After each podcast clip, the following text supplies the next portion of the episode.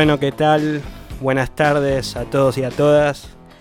Acá hoy me toca eh, suplantar a nuestro gran compañero Santiago Agustín Ábalos en la conducción y bueno, creo que encima no, me toca esto en una semana Terrible. bastante movida por lo que Terrible, pasó. terrible. Sin duda que eh, fue toda una sorpresa.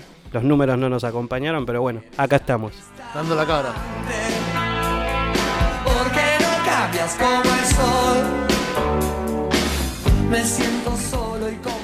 Hoy vamos a tener eh, un, un gran análisis con nuestro compañero Alejandro Argento, que lo, tengo acá al lado. Acá está nuestro productor Nahuel Padela.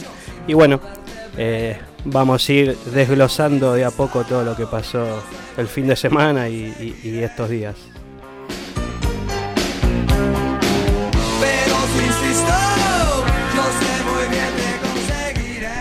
Como saben, nos pueden seguir en nuestras redes sociales, por Instagram, eh, arroba jóvenes del pueblo, por Twitter, eh, pueblo joven, eh, el Instagram de la radio, cerca-revolución, también por nuestro canal de podcast eh, en, en Spotify. eh, jóvenes del pueblo y también pueden mandar mensajes a la radio a través del número 11 32 54 14 60 Y si mañana es como ayer otra vez, lo que fue hermoso será horrible después. No es solo Bueno, vamos a arrancar con lo que fue el domingo.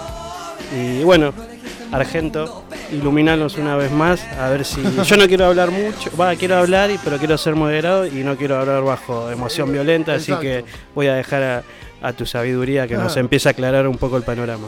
Bueno, buenas tardes a todos y todas, como dijo Ger, eh, dando la cara, la verdad que una semana bastante complicada, compleja, por donde la miremos. Pero bueno, acá estamos y la cosa sigue, ¿no? Y la, la pregunta es cómo sigue. ¿Cómo sigue? Eh, el- los que nos siguen en las redes podría, pueden ver de lo que, que fuimos hablando la semana, que, que capaz ahora hacer un análisis es, es muy prematuro, digamos, ¿no? Porque que capaz se nos escapan cosas que, que claramente no sabemos, que claramente hay, hay, hay una interna que siempre la hubo, digamos, ¿no? Porque la unidad es un poco eso, ¿no? No, sí está claro que hay un, trasfondo que nosotros no lo tenemos. No lo tenemos y que hay que apresurar el análisis de una manera tajante, es decir, asegurando cosas. Eh, creo que hoy sería un error porque claramente después en una semana lo más probable es que cuando ya haya definiciones claras y concretas, capaz la pegamos y nos anotamos una medalla o capaz decimos una burrada y, y- y nos complicamos solo, digamos, ¿me entendés? Entonces creo que también hay que mediar y hay que ver un poco eso. Lo que sí, lo que sí es seguro es que el domingo fue un, un cimbronazo muy fuerte. Claro, vamos a analizarlo Vamos- por, día, vamos, ¿no? Exactamente. Vamos a lo que fue el domingo y los números. Vamos a tratar de hacer un desglose de lo Sí, que fue la semana sí. nuestra, que bueno, estamos llegando a viernes y todavía hay un montón de cosas que nos preguntamos, digamos, ¿no? Eh, pero bueno, el domingo fue un, un día, primero que nada, un día de celebración, ¿no? Porque cada vez que se vota, cada vez que, que la democracia funciona como tiene que funcionar, partimos de una celebración.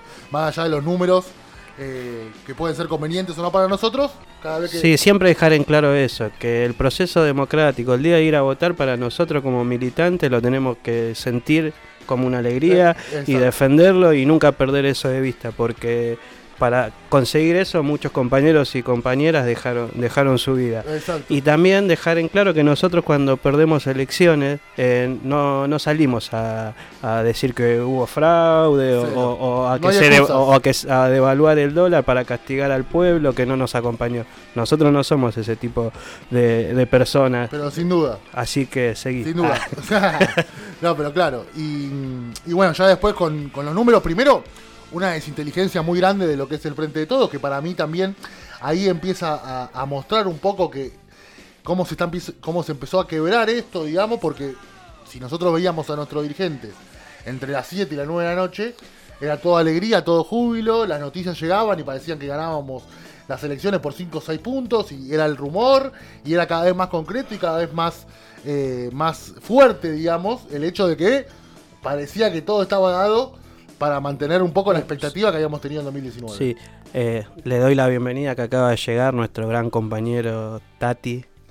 y nada, también un gran referente para nosotros y siempre también tiene una mirada que nos deja a veces pensando, para bien y a veces para mal. Nah, mentira, Tati, mentira. Sos, sos la experiencia de nuestra, de nuestra agrupación.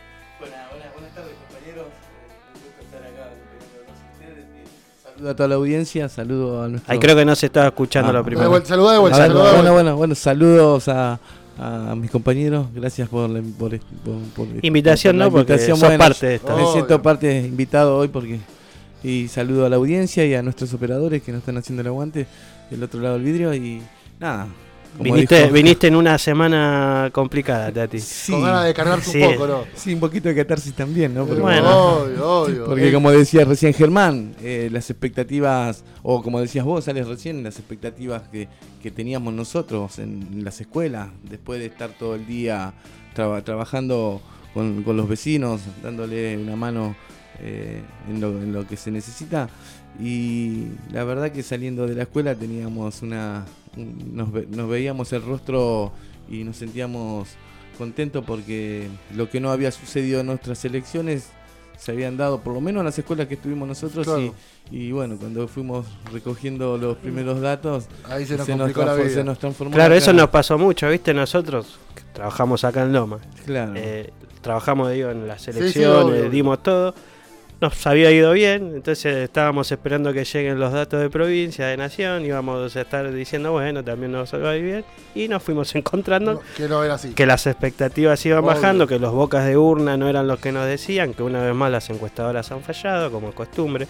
No sé ya quién le paga una encuestadora, la verdad. No, sí, tal La cual. verdad, en este país, Sí, no la- sé. la- la- sí, Es rarísimo y también nosotros, un poco desde lo que. O sea, imagínense lo lejos que nos queda a veces el federalismo, ¿no? Que primero celebramos que en Loma ganamos, después caemos que en la provincia no ganamos, pero perdimos ahí nomás y después abrimos el panorama.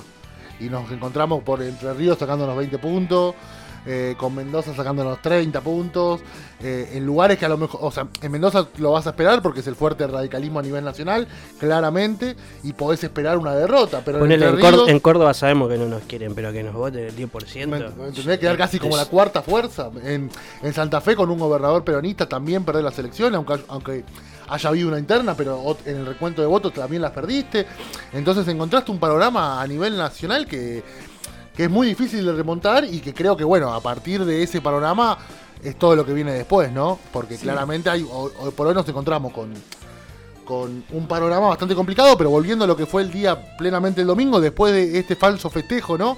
De, de nuestro dirigente, que, que ahí también ya tendría que haber empezado a rodar cabeza, porque el que fue con el dato de que estábamos ganando, hizo festejar el peronismo antes de tiempo, no, no puede seguir en las filas de, de- de los ministerios o lo que sea, porque claramente si algo nos jactamos, que nunca festejamos antes de tiempo, No, bien bilardista el, el- el tema este, y ya estábamos festejando algo que claramente no pasaba.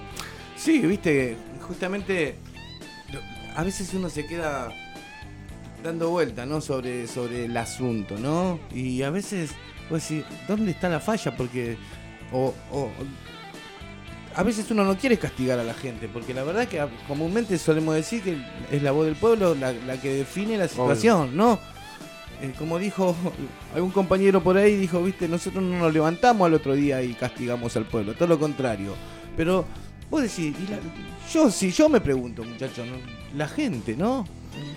Eh, A mí me sorprendió que no se haya valorado la gestión de la pandemia, porque sin duda, sí, mínimamente. porque sin duda mínimamente. eh, trajimos 60 millones de vacunas, eso la gente, eh, digo la gente y me cuesta decirlo, no, no, no entendió eh, el, el- el gasto que fue eso, los aviones que pusimos a disposición, hay países que no tienen ni siquiera aerolínea de bandera propia. Eh, Y, y nosotros venimos de, de- de- de cuatro años de macrismo y, y 99 días de, un pasa- gobierno sin pandemia. Lo que pasa es que si, creo que sin algo con- concordó el peronismo a, a lo largo de, de- después de, de ir asumiendo y asimilando la derrota es que una de las principales fallas fue la comunicación. Creo que en eso estamos todos de acuerdo. por supuesto. La comunicación fue lo que falló y creo que ahí es donde nosotros más vemos que falló, en lo que fue la campaña de la campaña de vacunación más grande de nuestra historia. ¿Por qué? Porque nosotros tuvimos un discurso bastante fuerte y con el cual concuerdo de que, de que del lado de frente de la oposición hicieron campaña con la muerte, digamos, ¿no? Cuando ellos se, se encargaban de hablar de lo que era la pandemia, hacían campaña con la muerte. Entonces nos- nosotros en vez de explicar con las palabras justas eso, decíamos que hacían campaña con la pandemia. Entonces nosotros transformamos a la vacuna en una obligación. ¿Se entiende? O sea, la gente entendió que nosotros teníamos que vacunar porque era una obligación nuestra hacerlo. Que sí, es verdad, es una obligación del Totalmente así. Es una obligación del Estado, es verdad. Pero cuando a la demás país, a los demás, eh, perdón, cuando a la oposición le encanta hablar de los demás países, bueno, vamos a ver cómo están los demás países con respecto a la campaña de No, vacunación. obvio, entramos una carrera por las vacunas, eh, una carrera de 200, más de 200, 204 países, creo. Exacto. Eh, una carrera en la que ya empezamos con desventaja nosotros.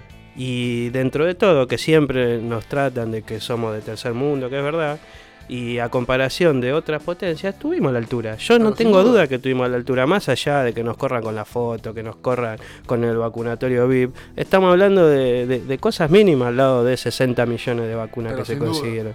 Así que, vuelvo a decir, hay que escuchar el pueblo, hay que escucharlo.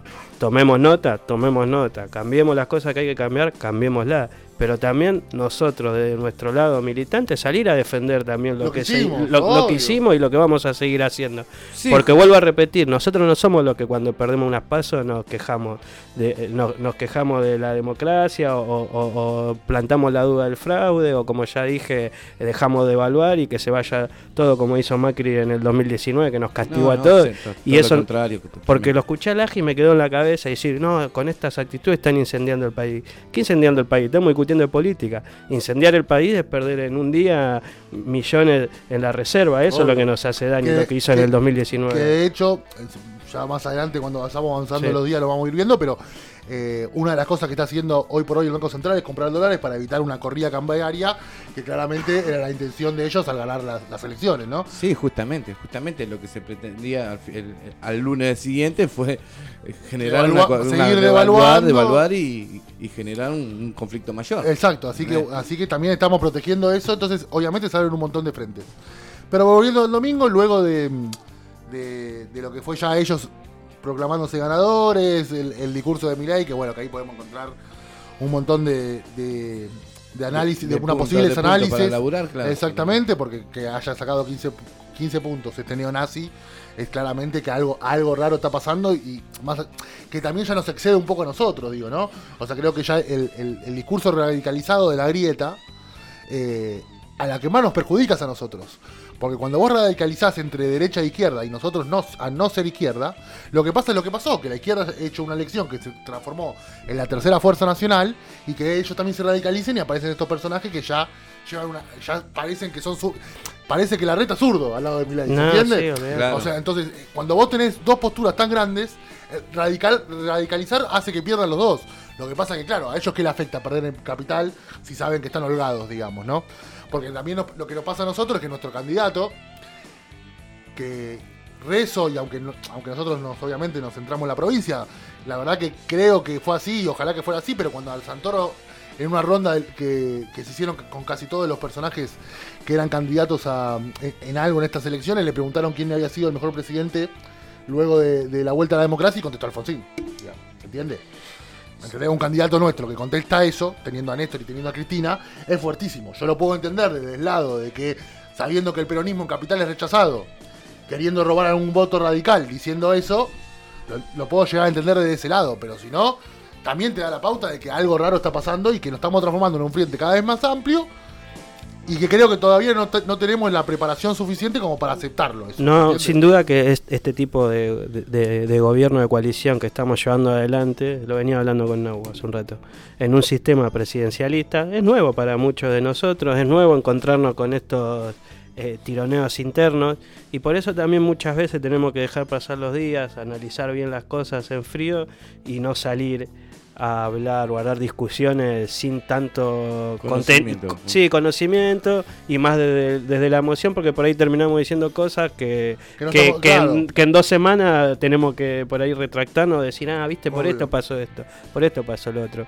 Pero bueno, volviendo al domingo, Tati, ¿vos qué te gustaría agregar de lo que fue el domingo?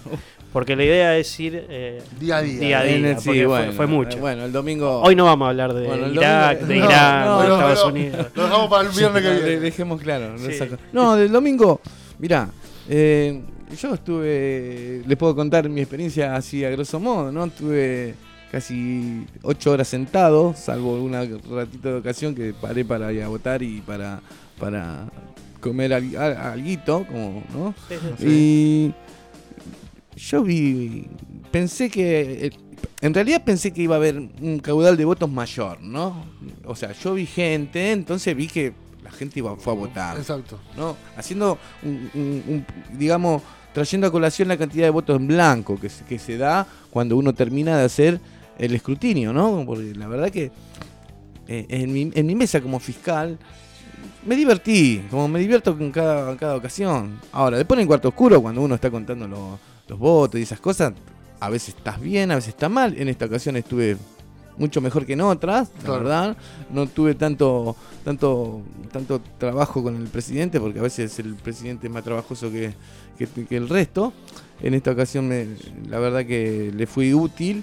Y, y nada, terminado el escrutinio, yo salgo con la, la sonrisa de oreja a oreja. Y como decías vos recién, Germán, que, y vos, Ale, que contaban que él se veía un triunfalismo. Claro, obvio. ¿Entendés? Que, que lo que ¿Por qué no? Quise cantar la marcha en el medio de la escuela al final de. ¿no? Eso me pasa a mí. Obvio, Ahora, obvio. después cuando llegué a lo. Llegué al, a digamos a donde tenía los votos más precisos. me di media vuelta, muchachos.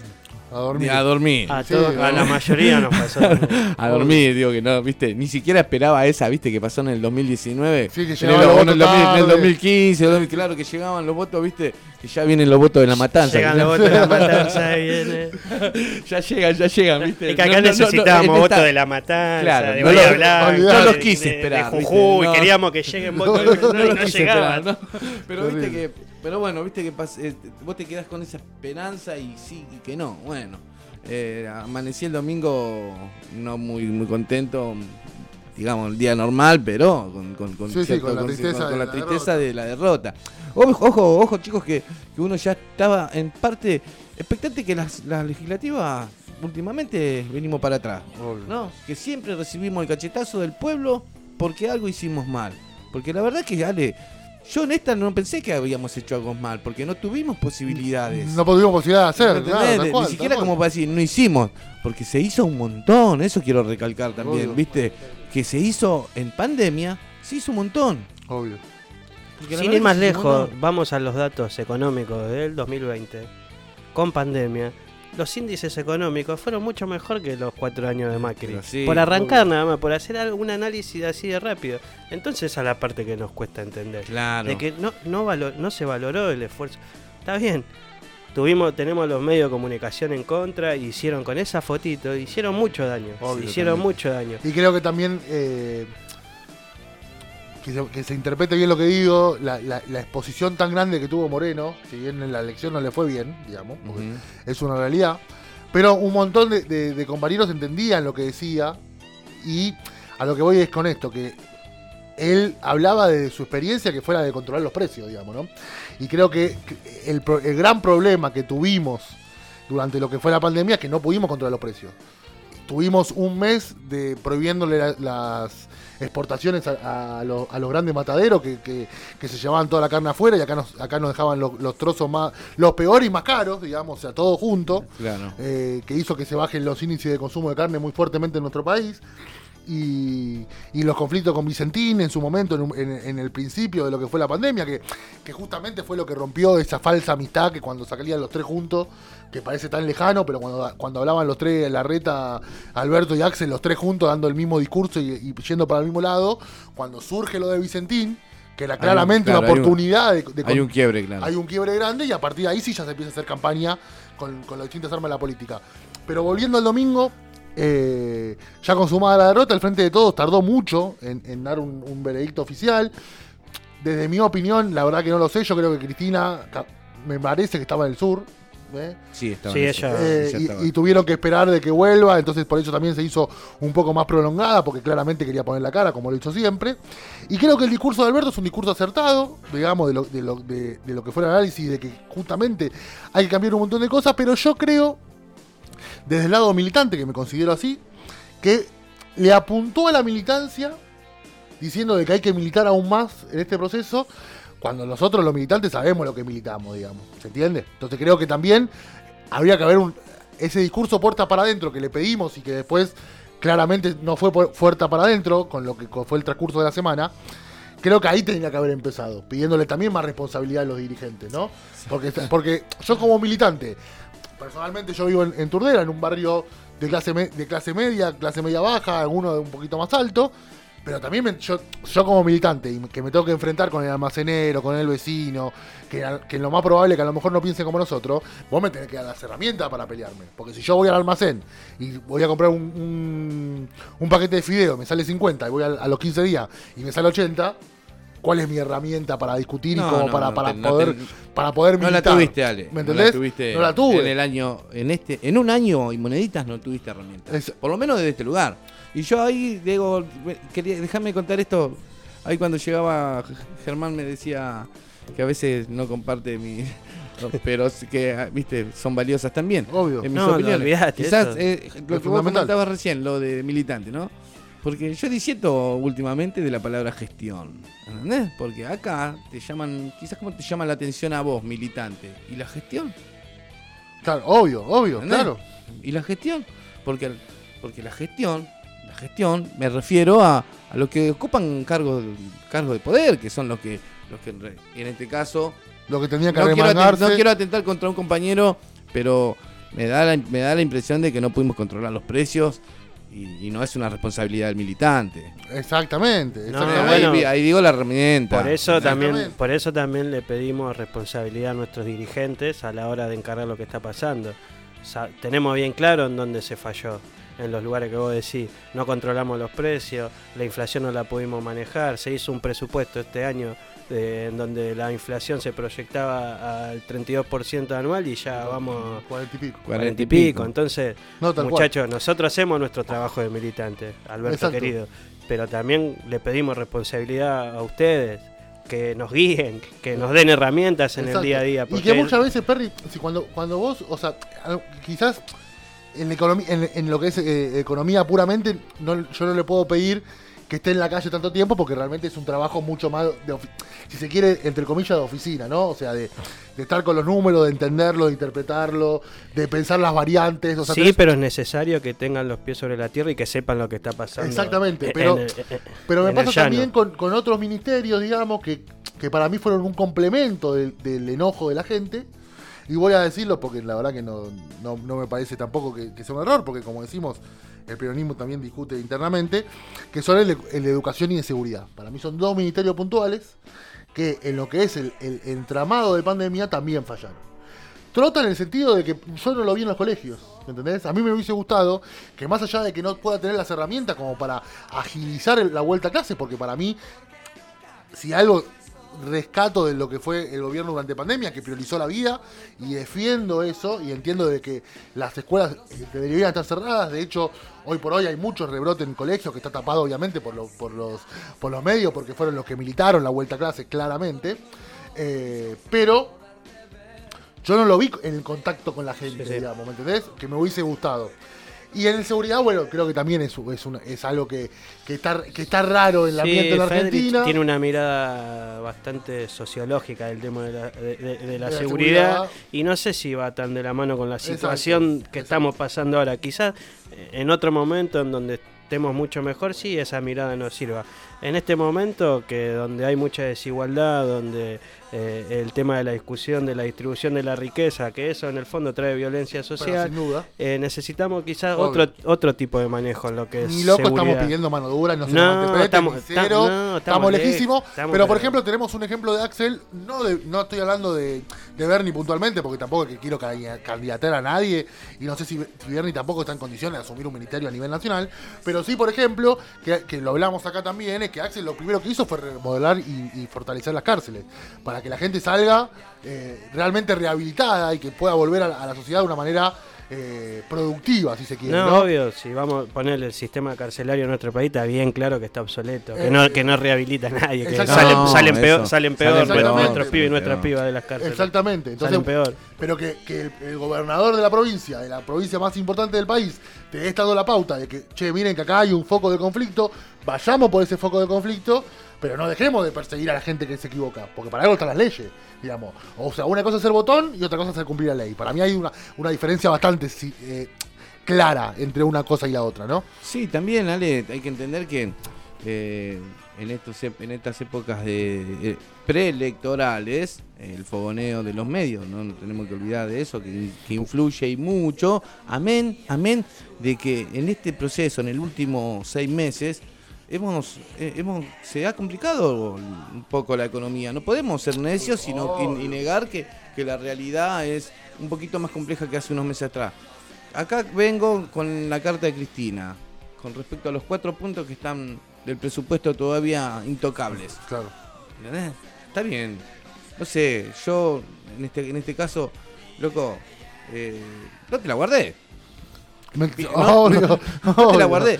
Trabajala. ¿Entendés? Sí, sí, Porque sí, el problema cual. de la inseguridad, ya todos sabemos que es, atra- aparejada con un problema de la educación y por un problema de la economía. Y de justicia social, que Eh, también lo menciona Alberto Entonces, en entonces, buscá. Yo no creo que no haya solución al tema. No, no, tal cual. Bueno, ¿saben qué? Vamos cerrando el primer bloque. Luchito, ¿me escuchás? Vamos a mandar música.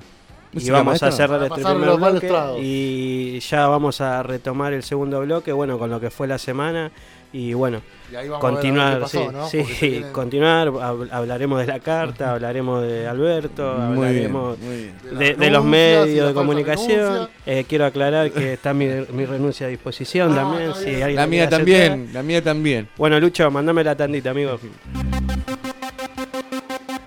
donde manda capitán, muere, muere. Sonido del conurbano. del conurbano.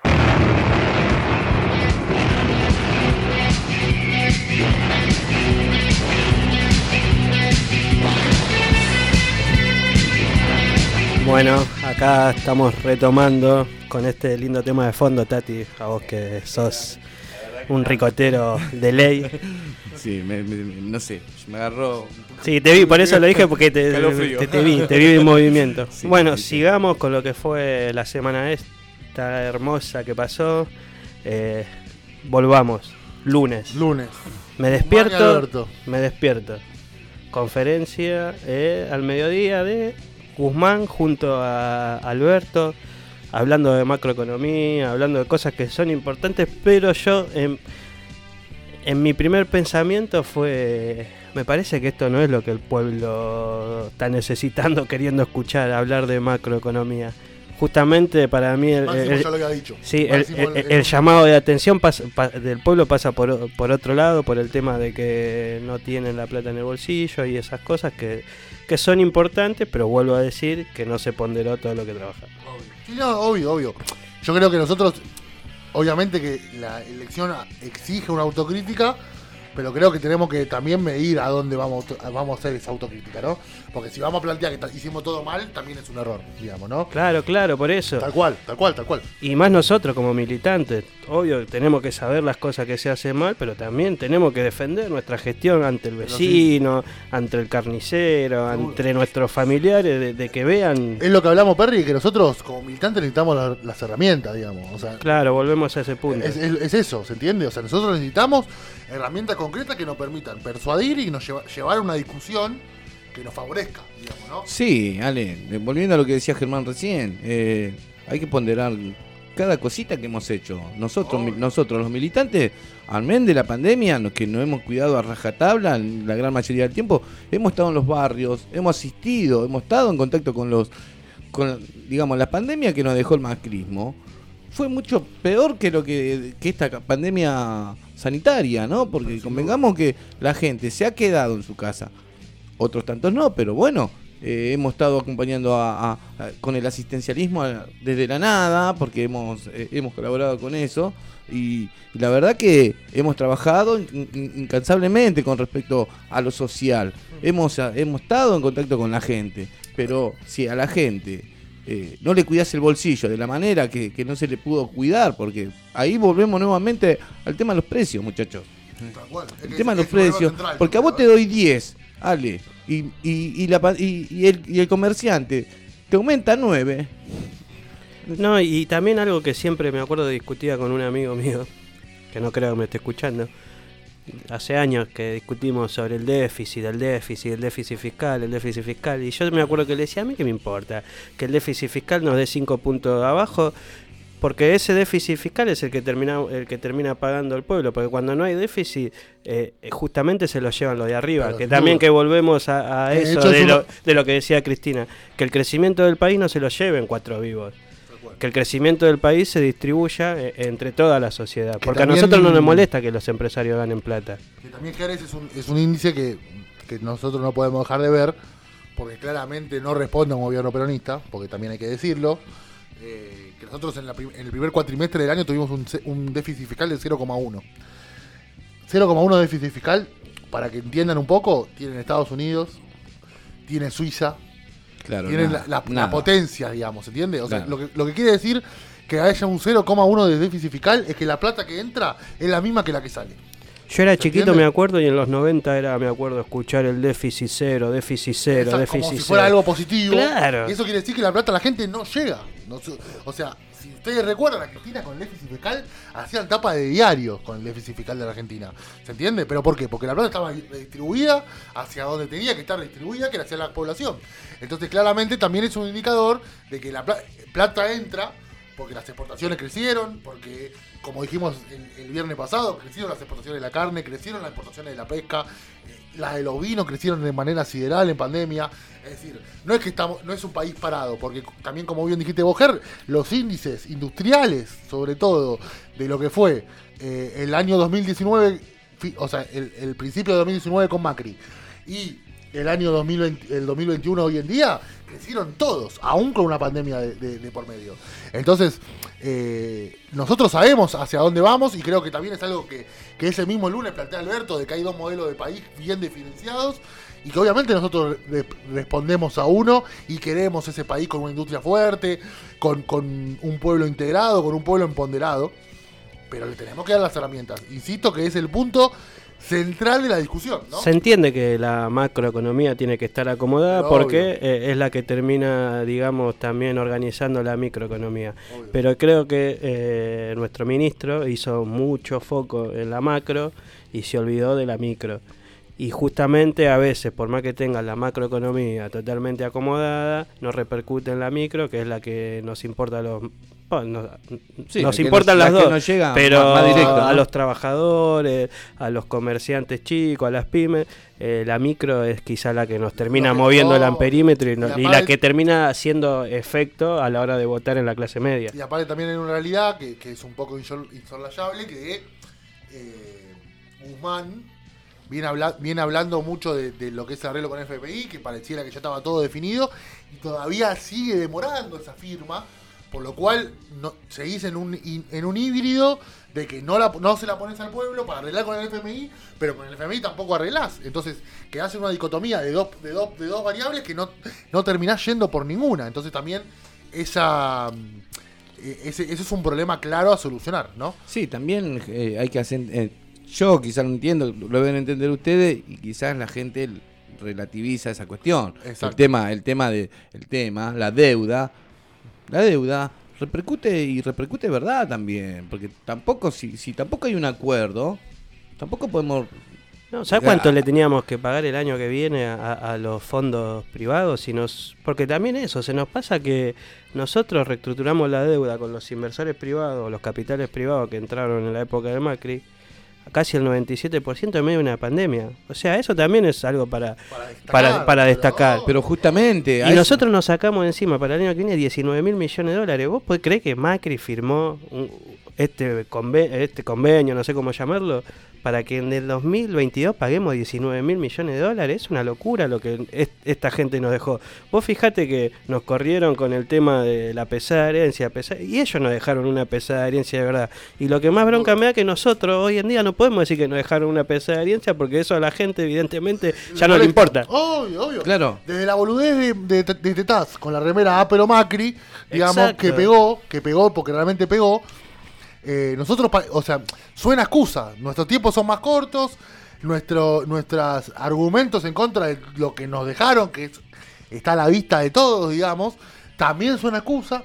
Entonces, claro, si esa es una herramienta que tenemos, porque es verdad, si yo le digo al- a, volviendo al ejemplo del almacenero, si me corre con lo de los precios, yo le digo, está bien, pero vos te acordate que en el 2015 esto estaba a 5 pesos.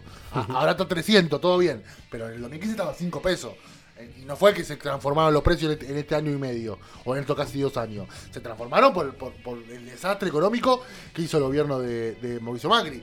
Pero claro, parece a una acusa y suena cada vez más lejos, digamos. Como también le sonaba, porque también hay que decirlo, como también le sonaba lejos a Macri en el 2019, cuando decía que volvían los chorros, que volvía el, el kirchnerismo, que volvíamos a hacer Argenzuela y toda esa sarta de gansada que decía, que claramente no pegó porque el país estaba detonado. Hoy nos encontramos en una realidad que no, es imposible abstraerse de la pandemia, pero que también es un, es un país que tiene un montón de complicaciones. Entonces la gente ya no quiere escuchar lo que pasó, sino que quiere escuchar lo que va a venir. Claro, ¿Se entiende? Totalmente, y de acuerdo. que- y creo que en ese contexto es eh, lo que ya para pasar al día martes es donde ya Sí, empezamos. ah, un dato del lunes también que muchas veces pasa, que tenemos que seguir explicando que cuando Wall Street reacciona positivamente a resultados electorales eh, de nuestro país, es malo para el pueblo. pero tal cual. tal Cuando reacciona, Claro. digo, a resultados electorales. Sí, sí, sí, sí, Porque obvio. si hay crecimiento de nuestras empresas de, eh, en un día normal, en una semana normal, que no hay elecciones, bueno, uno se pone contento.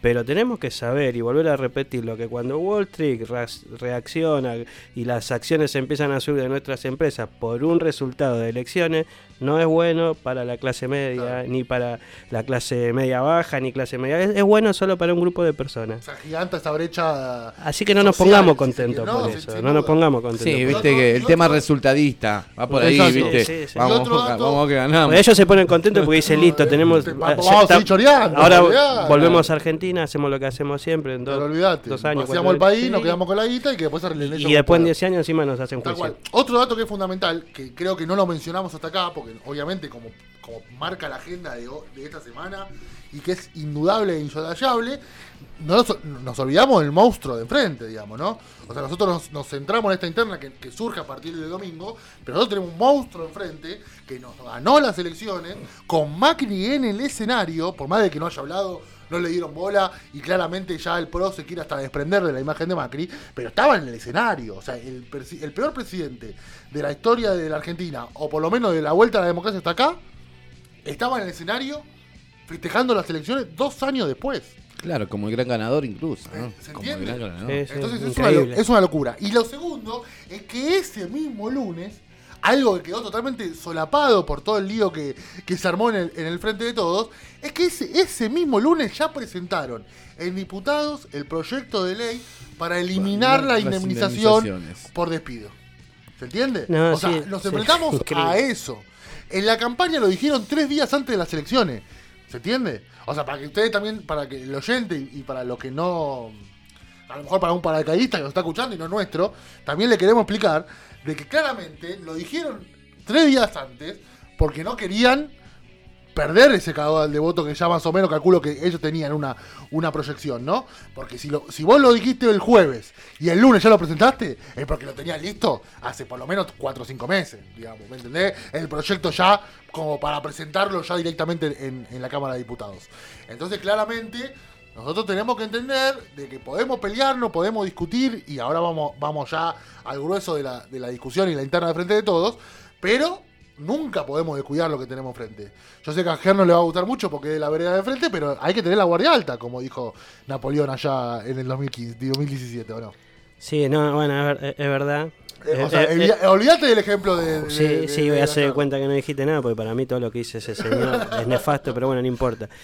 Es verdad, no podemos darnos el gusto de mostrar todas estas diferencias o, o- o estas discusiones y regalarle todo, to- e- e- estos chorros de tinta. estos títulos, claro. Estos títulos. Yo vi, vi- una, editorial de Leuco hablando con... pa- Aparte me mata a mí la imaginación que tienen, porque ya planteaban el escenario, decía el- Cristina haciendo la gran Chacho Álvarez, Pero- eh, Cristina dando un golpe de Estado. El fantasma de la alianza es algo que se Eh, repitió en, todos los uh. medios. Como, como- ¿Y sabés lo que pasa, eh, Tati? Eh, que es algo que me asusta realmente, que nosotros hoy por hoy, un caudal de votos importante que perdimos son los pibes, la juventud. No los pibes, yo me considero un pibe. Creo que el, el rango etario entre 30 y 25 años se lo puede llamar dentro de los pibes.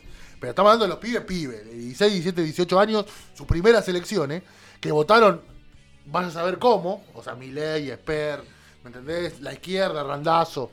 Ahí hubo un caudal de voto joven, claramente. ¿Se entiende? Y que cuando ellos prenden la tele o ven las redes sociales, que comparan a la alianza con nosotros, en este momento, y vos vas después a ver, qué hizo la alianza, y decís, ¿realmente somos esto?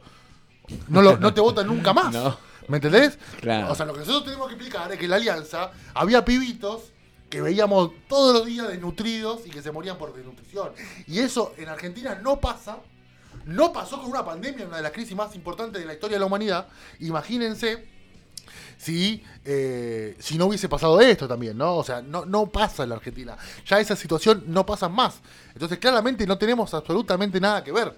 ¿Se entiende? Lo que pasa es que también juegan con algo eh, que es indudable, que es el coqueteo de, Alberto con, con, con- con Alfonsín, ¿no? Entonces, claro, siempre caemos en el radicalismo como una como si fuera una especie de nube, de nube negra que eh, eh, mancha el, el gobierno peronista, ¿no? Bueno, vamos a ir cerrando este segundo bloque porque evidentemente si, anal- si tendríamos que analizar día por día vamos a tener que tener un programa de cuatro horas más o menos y por ahora no lo tenemos. Eh, así que Luchito, si me estás escuchando, vamos a ir a, Y- y a cerramos con la carta. sí, a la Y próxima cerramos con la tanda. carta que nos queda en la Mm, carta. Sí, me olvidé de decir que el primer tema que escuchamos fue eh, Asado de Fa de Sara Eve, un tema pedido por una compañera. Y nada, estamos cumpliendo con ese pedido. Y bueno, vamos cerrando este bloque y vamos con otro tema. Y bueno, eh, el último bloque nos dedicaremos a, a las A cartas. las cartas de amor. A las cartas de nuestra bella Cristina. Nos vemos en un rato. Seguí prendido Seguí prendido. a Radio Brújula. Seguí prendido.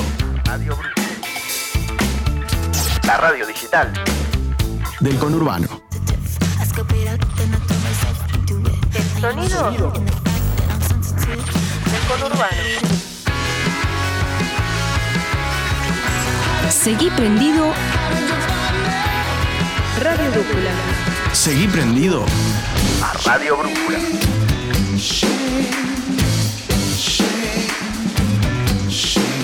La radio digital. Del conurbano.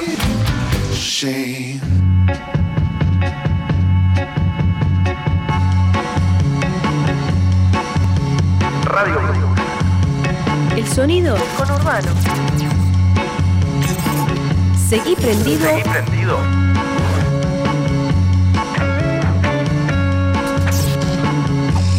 A Radio Brújula. La radio digital.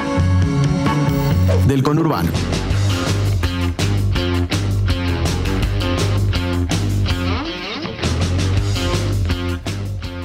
Bueno, bueno, acá vamos eh, retomando nuestro último bloque.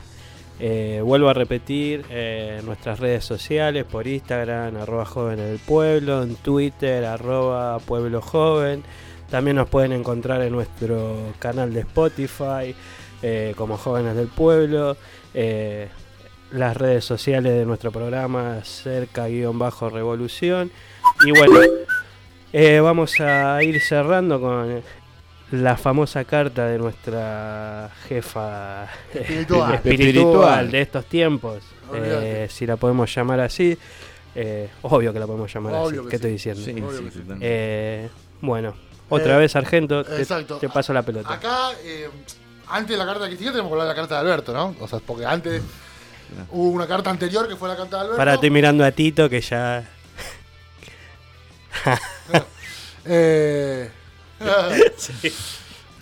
Hubo dos. eh, antes de la carta, obviamente, tenemos que hablar de lo que fue la presentación de la renuncia del casi medio gabinete nacional.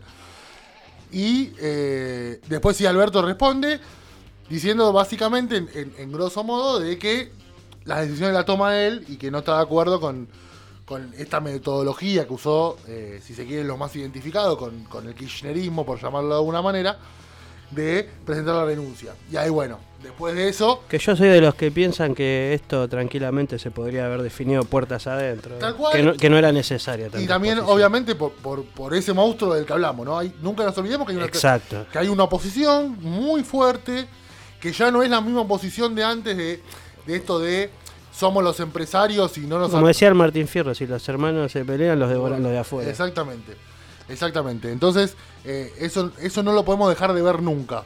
Obviamente que, que después, nos- que, que si vos haces un análisis un poco más frío y hasta lógico, renunciar y presentar una renuncia hay una diferencia abismal, pero que claro, obviamente que con todos los medios y el aparato eh, eh, mediático en contra, se lo toma como una renuncia y nadie va, nadie va a salir a decir, no muchachos, miren que no renunciaron, digamos, ¿no? O sea, claramente el mensaje es renuncia. Después, obviamente, al, decodificarlo y al comprenderlo, te das cuenta que no renunciaron, pero para el común de la gente, una renuncia masiva, ¿no?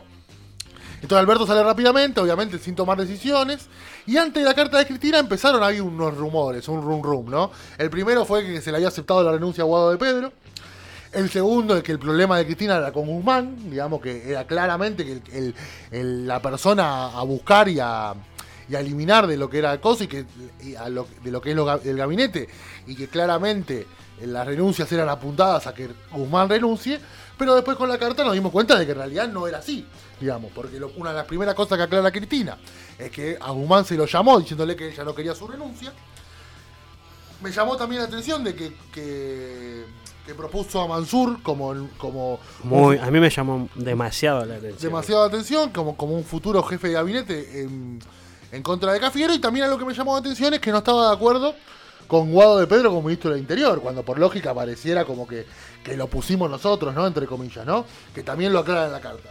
Pero más allá de eso, creo que las cosas que tenemos que, que entender y rescatar de, de lo que es la carta, en primer lugar esos, esos dos, por, dos puntos del PBI, digamos, ¿no? Que, que, que son clara- claramente la diferencia entre pagarle al, al Fondo Monetario y no pagarle.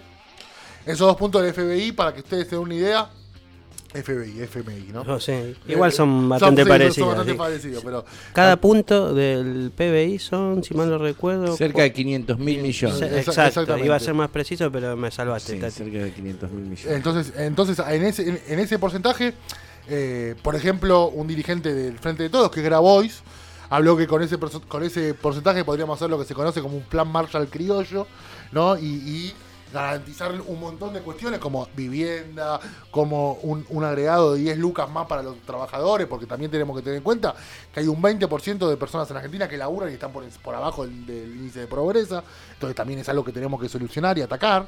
Entonces claramente marcó una dicotomía con, con el rumbo económico del gobierno, por lo menos en el pago con la deuda externa, ¿no? O sea, muchachos, está todo bien, para mí ella obviamente lo, carnalizó porque fue una de las precursoras del pago de Argentina hacia, hacia mm, al Fondo Monetario Internacional y luego el quilombo que tuvo con los buitres, digamos que es algo que ya hablamos muchas veces y no vamos a entrar en tema, pero claramente, claramente, eh, creo que lo que quieren evitar es que se pague el- el- acuerdo de Guzmán rápidamente, digamos, ¿no? Acordemos, pero digámosle, muchachos, miren que nosotros ahora no estamos en condiciones de pagar porque tenemos que garantizar el morfi de los argentinos y las argentinas.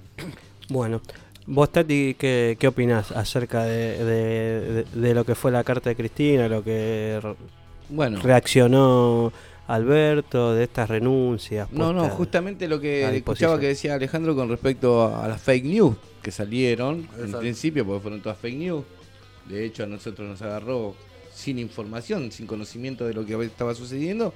Bueno, Cristina con la carta hace un- una serie de aclaraciones en la cual deja por sentado cuáles, en concreto, cuáles fueron también parte de lo que se había hablado, ¿no? Porque eh, también deja claro que, que Sí, que había desacuerdos y que había cierto... Justamente también está donde, donde dice que a mí me, me llamó la atención cuando le dijo, cuando en la, en la lectura eh, eh, dice mm, que de las 19 veces, 18 se comunicó Sí. se- eh, ella, ¿no? Quisiera entender, ¿no? No- Tampoco hablar hablar así sin, sin conocimientos y, y- y sin tener en concreto algo eh, de- del trasfondo de todo. Sí, a mí me llamó la atención ¿Eh? también eso de Porque- que esperé 48 horas y, y no hubo una comunicación del Porque presidente. con viste eso ella. de, de- claro, porque, Cuando uno piensa que lo primero que hicieron el lunes fue Hablar hablar entre entre, entre ellos. y vos decís, porque aparte, viste, es, es es- es- lo lógico sería que después de una derrota electoral, el gabinete en sí presente, presente Bueno. la renuncia, ¿no? Tal cual, Y- una cosa que marca la carta que a mí me parece fundamental, que también es una especie de- Yo creo que hasta, hasta miren lo que me animo a decir, que para mí fue el, el palo claro de la carta para con Alberto, es que él, él- él dice que nombra a Néstor como mejor presidente y cuando perdieron en 2009 presentaron la renuncia a todos. ¿Me entiende? Como, como- Incluso Alberto. Inc- Incluso Alberto, ¿me entiende? Entonces lo que dice es, si, vos decís que Néstor fue el mejor presidente, bueno, en lo bueno y en lo malo, ¿eh? Porque cuando, cuando a Néstor le tocó perder, no dudó ninguno en presentar la denuncia. Que después está bien, es lo mismo, volvemos a lo mismo. Después está en el presidente si la acepta o no. Pero claramente vos tenés que entender de que para el peronismo perder o ganar no es lo mismo. Y que cuando el peronismo pierde se va a la cola, porque es una realidad. Entonces, eh, Y yo no quiero caer tampoco en esa de decir, bueno, las intermedias la- la- las perdemos siempre. No, bueno, no. tenemos que empezar a hacer las cosas para dejar de perder las intermedias. Tampoco naturalizarnos y, y tirarnos a la plancha, ¿no? De esto ya lo hablo también desde militante y también se los digo a nuestros dirigentes. Tampoco eh, empecemos, ¿no? A, a natural. Por más que siempre nos dice, no, las intermedias Néstor la perdió con, Con De Narváez, con De sí, Narváez. obvio. Eh, de, de hecho, no, no, nuestro no. intendente la perdió con Massa, que ho- por suerte hoy estamos dentro del mismo espacio. Obvio. Cristina la perdió con Burrich. Pero bueno, eh, no naturalizarnos y, y- empezar a, a- ver esas intermedias como una forma posible de ganarla, porque lo que importa es tener la mayor cantidad de representación en, en la Cámara Baja y en la Cámara Alta. Si el Senado quedara así con estos resultados, va a ser complicado la gobernabilidad. Nos van a hacer lo que nos hicieron en el 2010 de gobernar sin presupuesto. ¿Saben lo que es eso? De gobernar a ciegas, ¿eh? Sí, acá vuelvo a pensar en lo que habíamos iniciado, ahí donde uno no comprende la gente. En- porque la verdad, compañeros, en esta, en esta oportunidad, no sé si a ustedes se les escapa de que ganar, pensábamos en ganar, aunque sea por uno o dos puntos. Exacto. ¿no? La idea, Eso es lo que nos descolocó, lo que nos dejó y- y mirando de para repente, todos lados. Por eso le dice, parecería que tenemos que volver a excusarnos con que si, bueno, siempre perdemos las las legislativas. Y no, porque en definitiva y creíamos que nos iban a, a- no yo pienso esto que la gente iba a acompañar este proceso que tuvimos de año y más de un año y medio en pandemia en el cual los primeros tres meses fueron totalmente productivos para el desarrollo de la- del país con montones de, de- de acciones que generaron que le vuelva la sonrisa a la gente porque yo lo no sé yo lo viví vi que la gente eh, te- eh, la esperanza. Yo creo que nuestros gobiernos, los gobiernos peronistas, generan tantas expectativas eh, en el pueblo que por ahí cuando no llegamos a, cumplirlas no nos dan ese margen de error que le dan a, a otras fuerzas nuevas. Entonces, cada vez que gobernamos a nosotros, gobernamos casi sin margen de error. Igual diciendo esto, quiero decir algo, eh, eh, como bueno, para decir algo bueno y, y- rescatar es el pueblo de Loma Zamora Obvio. que siempre somos un, un bastión del peronismo y que siempre a través de los votos defendemos eh, al peronismo, al PJ y, y a la gestión Obvio, de- obvio. del intendente. Y eso la verdad que es bueno, por lo menos para nosotros Sí, los que vivimos en Loma, porque si hubiésemos estado en otro partido y, y compartir los votos, lo- los resultados a nivel nacional, provincial y encima perder en nuestra casa, aún sí, es, sí, es más- más, triste ahora sí. Por lo menos Tal nosotros cual. los que somos de Loma decimos, bueno, por lo menos en Loma Sí, el haces- peronismo sigue siendo... haces tu isla no por lo pronto Sí, viste, Y- te agarrás de algo, viste, que decís, bueno, por lo menos en nuestra casa, en nuestro territorio, seguimos Obvio. seguimos firmes. Sin duda que se- podemos mejorar, Pero que hay mucha cual, tarea cual. para adelante, tampoco eso significa que nos podemos relajar. Y Tal hay que Y dar. no, y bueno, déjame terminar un poquito algo de, la, de lo de la carta. Eh, justamente recién Na- Nagu, Nagu, nuestro, nuestro productor Nuestro acá, productor eh, estrella. nuestro productor estrella no- nos estaba eh, mostrando eh, en off una, una Ah, fotito sí, que, renunció que vocero, que- que- eh, renunció el vocero, renunció presidente. al vocero, sí. Eh, bueno, y e- eso también es importante, porque ¿por qué, Germán? Porque a veces pareciera, pareciera que tenemos, que los tenemos, ¿por qué no, no pensarlo que tenemos los enemigos muy adentro?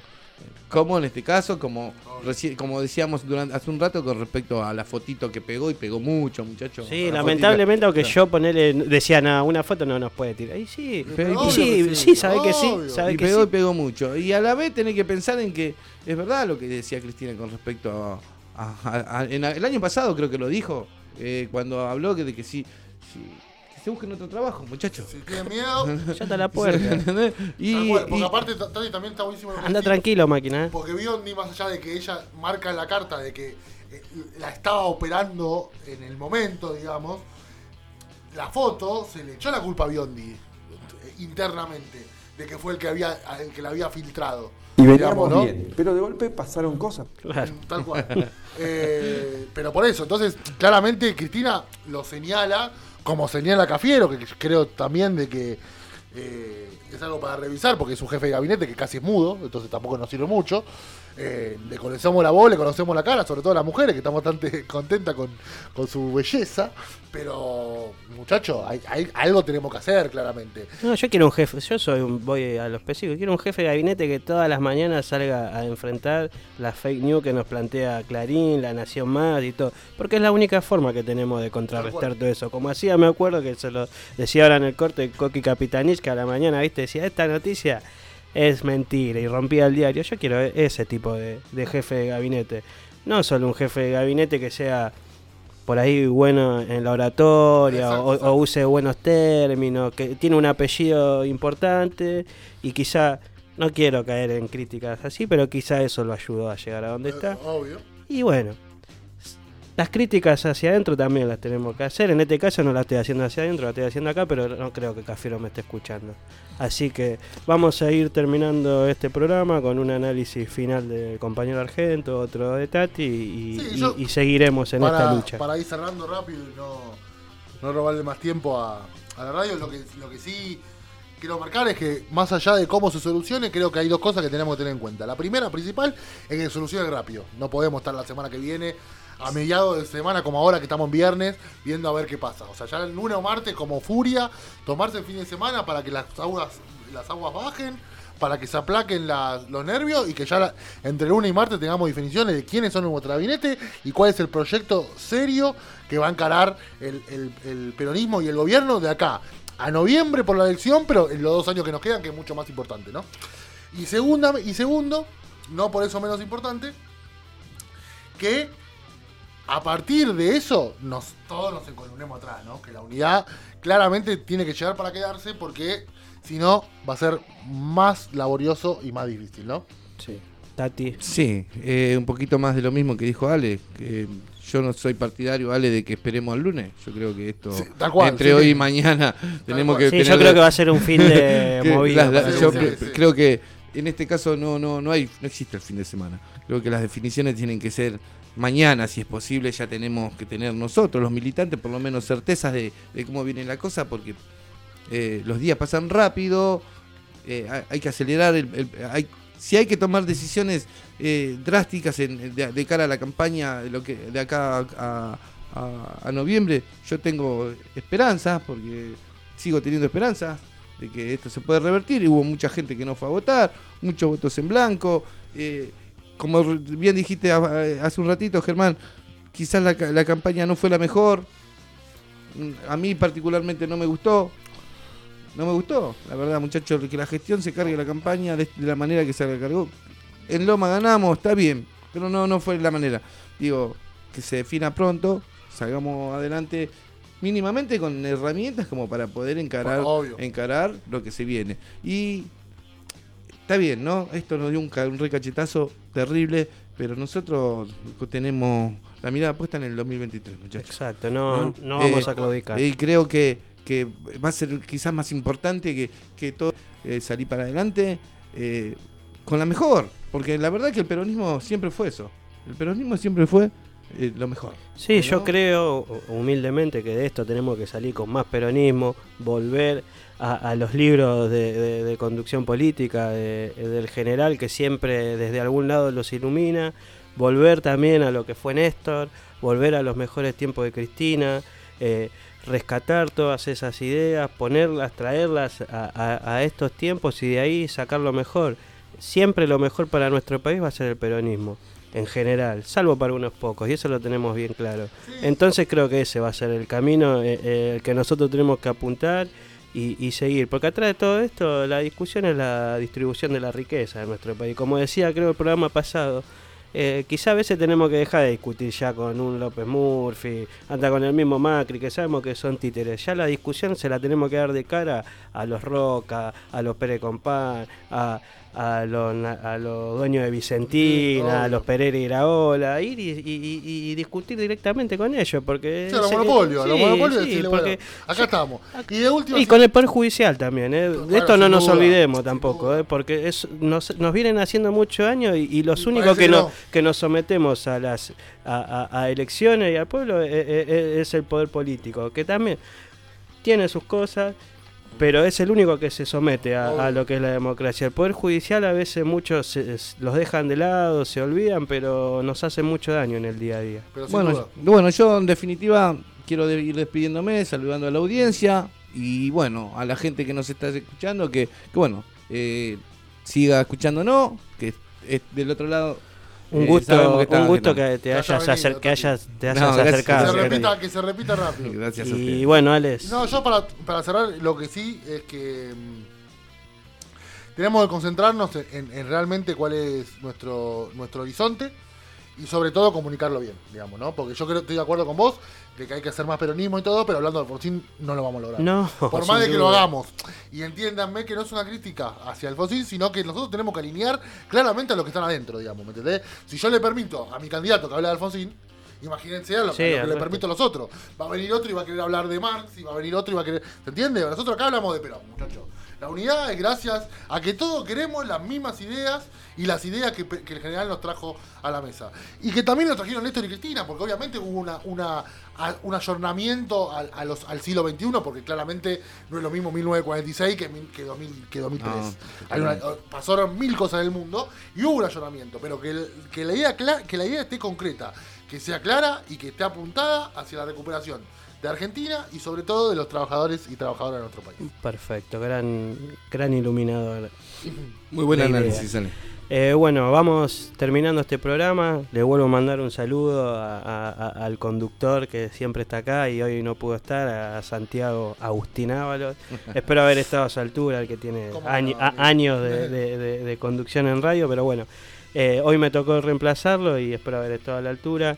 Y bueno, gracias a todos y a todas los, a los que nos escucharon, gracias a Lucho que Luchito siempre, está siempre. firme ahí, eh, después a nuestro amigo Tito que también andaba por ahí bajándonos línea, un crack. Al- al productor estrella, ¿no? Que- eh, Y nuestro productor estrella, que no, que no a- para de, a- gen- a- de- minuto a minuto, de terrible. generar contenido, siempre gracias a Radio Brújula por brindarnos este espacio en, en el que podemos Y explayarnos. mañana vuelve. Leucal, mañana vuelve Leucalperri, así que saluda a, la, Ah, a- a sí, los algo- pibes. vi, vi algo en el Instagram de Luquita. Sal- saluda a los pibes que mañana vuelve el fútbol, así que están contentos por lo menos para Bueno, espero que les vaya. y Sí, espero que les vaya bien mañana. Así que gracias a todos y a todas por escucharnos y nos vemos el viernes que viene a las 6 de la tarde. Abrazo grande, compañeros y compañeras.